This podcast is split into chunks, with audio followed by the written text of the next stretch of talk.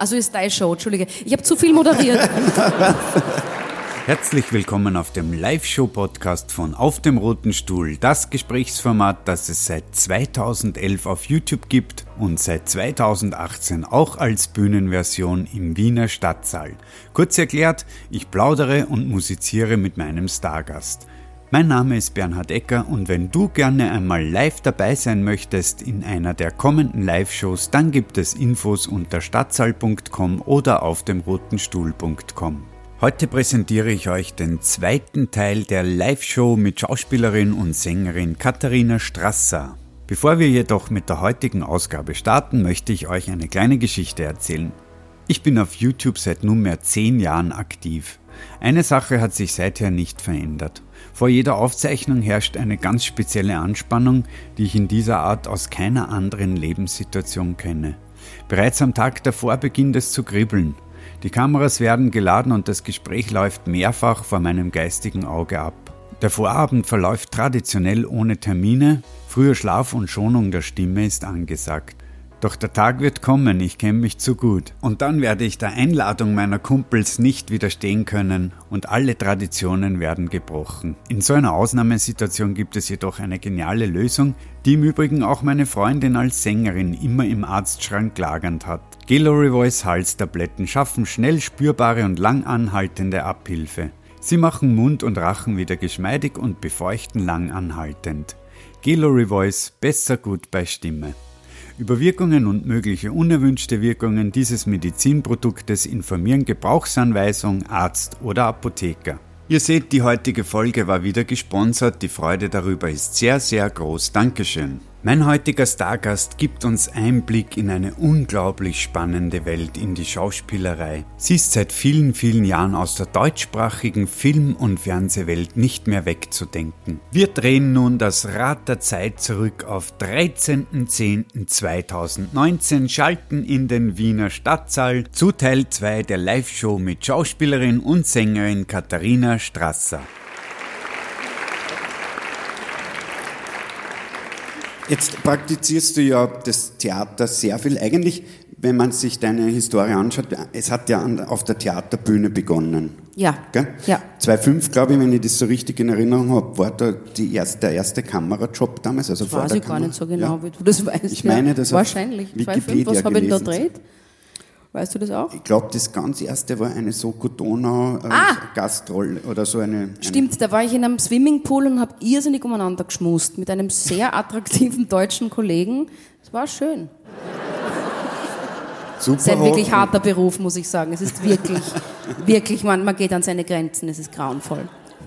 Wenn du jetzt sozusagen die beiden Sachen vergleichst, das eine ist ja hinter der Kamera stehen, wo ja mehr oder weniger das Feedback ein ganz anderes ist, also den Applaus, irgendwie die Energie des Live-Momentes zu spüren, ist ja bei der Kamera gar nicht gegeben. Was ist da für die der reizvollere Zugang? Das ist ganz schwer zu sagen, wird auch oft gefragt, das kann ich gar nicht sagen und ich möchte auf beides nicht verzichten. Also es ist schon so, dass ich merke, wenn man viel dreht, wird man wieder ein bisschen geschamiger, um auf die Bühne zu gehen. Also für die Bühne braucht es viel mehr Mut. Und es ist auch ein bisschen die Gefahr, ich kenne das von Kollegen, die hauptsächlich nur noch drehen, die trauen sich irgendwann überhaupt auf keine Bühne mehr. Weil äh, das wirklich, das ist einfach was anderes. Erstens hast du nicht die Chance, das öfters zu machen, wenn es dir nicht gelingt.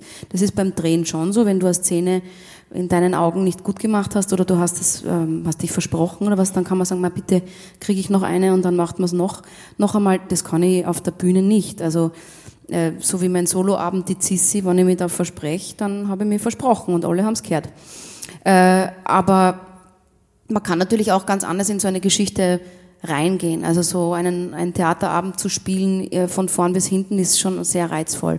Aber die Arbeit vor der Kamera ist auch sehr reizvoll, weil du kannst, es ist ein ganz anderes Spielen. Du kannst viel kleiner und viel ähm, intimer sein. Ich habe zum Beispiel bei meinem allerersten Drehtag, der anscheinend 2005 war, äh, war ich das Volkstheater gewöhnt. Die große Bühne und auch stimmlich habe ich ja doch ein ziemliches Organ. Und ähm, na, schnell ermittelt war das äh, den okay. Drehtag, den ich jetzt gerade meine. Und meine erste Szene war, die Uschi Strauß stand da und, der, und der Andreas Lust und äh, eine Leiche lag am Boden und ich musste reinkommen und sagen, na, was ist denn da los oder irgendwie so. Und gewohnt vom Theater habe ich nicht, na, was ist denn da los? So mehr oder weniger so. Und die waren alle sehr erschrocken und der Regisseur war dann ganz süß, hat gesagt, Kathi, im Prinzip ganz gut, aber bisschen dezenter. Und Dezenz ist zum Beispiel eine Sache, die habe ich dann äh, vor der Kamera gelernt. Ich hoffe, dass es mir mittlerweile gelingt.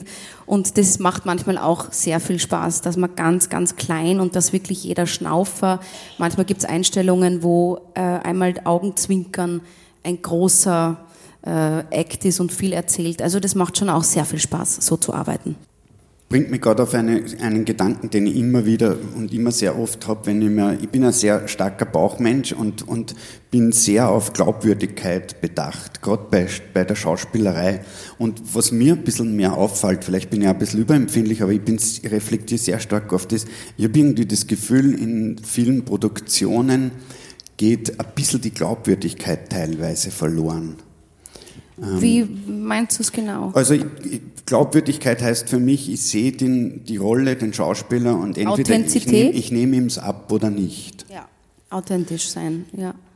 Ich glaube, das ist ja das große, natürlich das Geheimnis, wenn man eine Rolle spielt und dreht. Das sind dann die, die fliegen und wo es dann fliegt und dann gibt es die, die eigentlich nichts falsch machen, aber trotzdem spürt man es nicht so. Also das ist, ein, das ist ein Wahnsinn. Das ist Talent oder das ist, das ist ein ganz ein interessantes äh, Feld, wo ich mich auch immer wieder damit, also mir geht selber jetzt als Zuschauer so, warum erwischen mich manche so extrem und warum sind manche, wo man denkt, na, die macht eigentlich oder der alles richtig und ich spüre es aber nicht. Und das ist, keine Ahnung, also das ist entweder ein Geheimnis oder manche sind dann besonders begabt oder ich weiß es auch nicht genau. Das ist aber, glaube ich, tatsächlich, jetzt reden wir nicht mehr von etwas, an was man arbeiten kann, sondern das ist jetzt eigentlich entweder in die Wiege gelegt oder nicht. Also das ist wirklich eine Gabe oder nicht. Das ist ja bei Musikern auch so. Manche spüren schön und es ist schön und also bei manchen denkst du, rüber, ne? oh, ja. wie geil. Ja. ja. keine Ahnung. Das ist, das, wahrscheinlich ist das einfach Talent. Also mir geht es selber auch so beim Zuschauen. Und was du meinst beim Drehen, ähm, was natürlich ein großes Problem dort ist, ist meistens die Zeit. Es wird viel zu viel in viel zu kurzer Zeit gedreht. Das ist ein unfassbares Tagespensum. Also ich habe noch erlebt, schnell ermittelt haben wir angefangen zu drehen. Vier Minuten pro Tag, das klingt jetzt wenig, aber man muss sich vorstellen, dass das wirklich viel ist. Also vier Sendeminuten, weil du ja jede Szene von verschiedensten Blickwinkeln drehst, ja, und weiß nicht, wie viele Einstellungen du hast. Mittlerweile drehen wir sieben bis acht. Also ist fast das doppelte Pensum in der gleichen Zeit. Das ist ein Wahnsinn. Wenn du da nicht super prepared, vorbereitet bist äh, oder dir da ein bisschen schwer tust, dann kann irgendwann nur, das ist hoffentlich bei uns bei Schnell nicht so, aber es kann nur irgendwann die Qualität drunter leiden, in Wahrheit. Das heißt, da sind zum Beispiel Faktoren wie Budgets, weniger Klar, das ist Geld. Das ist alles Geld. Ja. Ich finde, man sieht es besonders bei den, äh, ohne jetzt jemanden auf den Fuß treten zu wollen, bei den Telenovelas. Die, die drehen zum Beispiel wirklich diese 20 Minuten, die eine Telenovela dauert pro Tag. Und das ist ein Wahnsinn. Also die machen eine Szene einmal und wenn sie keiner versprochen hat, dann ist es das gewesen. Und das ist natürlich, das merkt man halt. Entwickelt man dann aber auf sich selber bezogen da ein Sensorium quasi das auch selber zu spüren, ob man jetzt glaubwürdig rübergekommen ist oder nicht? Glaube ich schon. Wobei ich auch draufgekommen bin, dass es ein großer Unterschied ist zwischen was ich auf der Bühne spüre und was rüberkommt. Das ist auch nicht immer das Gleiche und das gilt es auch zu perfektionieren zum Beispiel. Das kenne ich von der Musik. Es gibt so Abende, wo man ein total gutes Gefühl hat ja, und, und irgendwie ist das total konträr zu dem, wie die Leute, oder mehr der umgekehrte Fall, wo man selber runtergeht und denkt sich, ich spiele wie der erste Mensch ja. und die Leute kommen und sagen, boah, Wahnsinnsabend, ein ja. Mörder. Und, auch schon passiert. Und das passt überhaupt nicht Aber dann bin ich trotzdem zusammen. nicht zufrieden. Dann denke ich mir trotzdem, na, aber ich, kann, ich weiß, ich kann es besser. Also ich bin mein ärgster Richter selber natürlich, weil ich bin sehr streng mit mir und ich glaube, dass ich da sehr ehrlich an die Sache rangehe und äh, frage mich immer nachher, ob es gut genug war oder, oder richtig oder ob, ob ich also immer, immer. Und das ist auch wichtig. Und ich, ich versuche wirklich immer das Beste zu geben. Es gelingt dann einfach nicht immer äh, ganz genau, ja. Aber prinzipiell ähm, bemühe ich mich sehr und, und gebe immer mein Bestes, was ich sage immer, was in diesem Moment gerade möglich ist. Ja. Es gibt Tagesverfassungen auch. Manchmal ist man krank und muss spülen, das ist sowieso auch ganz furchtbar. Oder man fühlt sich mal schrecklich, das hat jeder, das haben wir genauso. Und dann reißt man sie zusammen. Drehen mit Magen-Darm-Grippe zum Beispiel letzte Woche erlebt. Nicht lustig für alle. Aber man muss durch, im wahrsten Sinne. Es muss einmal durch und dann geht's auch wieder. Blöd ist, glaube ich, wenn das überhand nimmt, dass man generell überhaupt nicht mehr zufrieden, also dass man ständig denkt, man hat einen Schatz. Zu sehr zweifeln ist auch immer ja, ein bisschen, ja, aber die gibt's auch. Gefahr, die ist in der Luft, glaube ich, in unserer Ja, Branche, das finde ich auch ganz mühsam. Da gibt es Kollegen, die dann nach jeder Szene sagen, geht's eh, was eh in Ordnung, wo ich sage, bitte, erstens bin ich nicht die, die das beurteilen muss und kann die ganze Zeit und äh, irgendwie muss man schon selber ein bisschen was spüren. Also zu sehr zweifeln ist auch gefährlich und ist auch manchmal ein bisschen Koketterie. Also ich glaube das dann auch nicht immer so. Weil wenn ich mir denke, wenn ich so schlecht bin, warum bleibe ich da nicht daheim?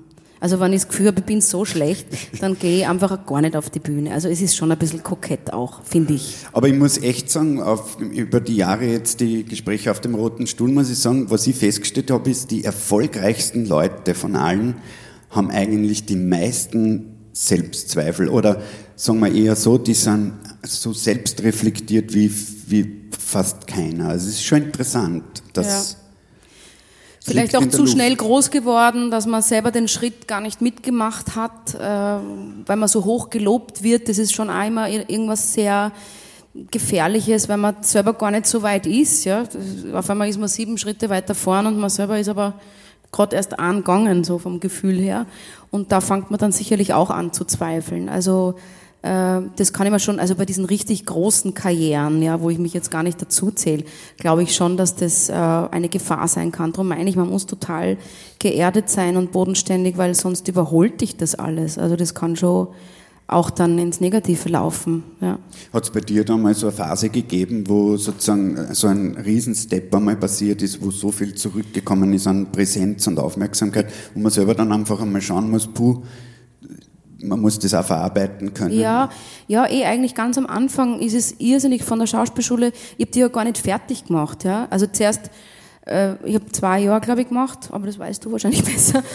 Äh, und dann hat mir der Schottenberg gesehen und dann, weil ich schon gespielt habe und dann war ich am Volkstheater im neuen Ensemble, was ja damals sehr, sehr cool und toll begonnen hat und auch am Anfang total erfolgreich war. Wir haben geile Sachen gemacht wie Cabaret und der nackte Wahnsinn und diese Dinge, was ja wirklich äh, großartig war. Und da war dann gleich Nestroy-Nominierung und ich weiß nicht was alles. Und da war, ist es schon sehr schnell gegangen für die kleine Kathi aus Innsbruck. Man dachte, okay, aber irgendwie... Aus Rum. Aus Rum in Tirol, ja, das heißt echt so. Bin ich geboren in Rum. Das ist sehr schnell gegangen, aber irgendwie äh, bin ich einfach so bodenständig und, also sage ich jetzt zum zehnten Mal, wo man auch schon denkt, naja, die Alte hat auch wahrscheinlich ein bisschen einen Gläscher. Äh, ich habe das alles nie so ernst genommen. Woher ich das nehme, weiß ich auch nicht, aber vielleicht ist das auch ein Talent. Meine wahre Leidenschaft ist das Singen eigentlich.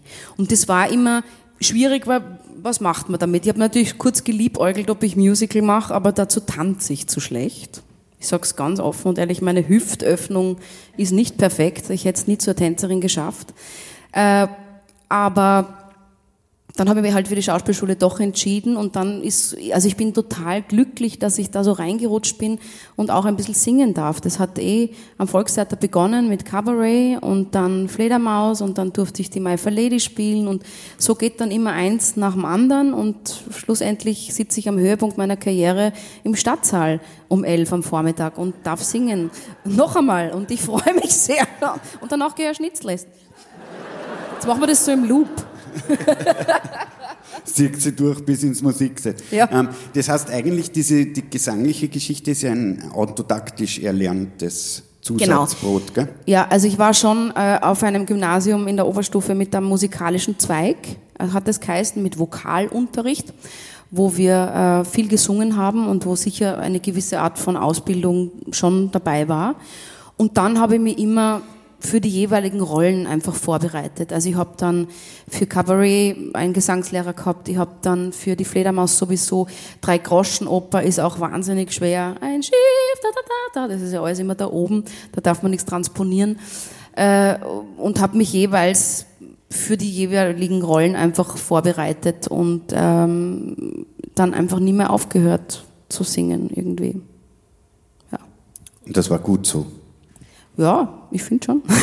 singen, ich finde ja, Singen ist ein irrsinnig schöner und sehr persönlicher Ausdruck, äh, Sachen ja, das stimmt. Geben, Die Musik trägt dich so wahnsinnig. Das ist wirklich irre. Also da, das funktioniert so gut. Auch wenn man mal müde ist und man hat das auch schon erlebt, zum Beispiel. Aber sobald die, die, die Band oder das Orchester anfängt zu spielen, das ist so ein Teppich, der dich trägt. Und das geht dann einfach und da kann man dann auch so wirklich ausschalten und das ist manchmal auch sehr angenehm, sich von sich selbst auszuschalten, mhm. zu lösen. Diese Energie, die da nämlich entsteht im Zusammenspiel ähm, ja. mit, mit, anderen Leuten ja. und dann natürlich, was hinzukommt, dieser Applauseffekt, der ja auch durchaus mit dem Menschen etwas macht und etwas auslöst, ja. was durchaus auch fast ein gewisses Suchtpotenzial mit beinhalten kann. Ja. Ähm, da frage ich mich dann immer, wenn man vor der Kamera steht und diese Komponente aber auch schon kennengelernt hat mit der Energie, die in so einem Live-Raum entsteht, wie kann man sich das bei Dreharbeiten holen? Weil das, da muss man sich ja irgendwie, muss man sich ja was, das Feedback holen. Ja, da steht ja keiner und applaudiert, ne? Selten. Selten.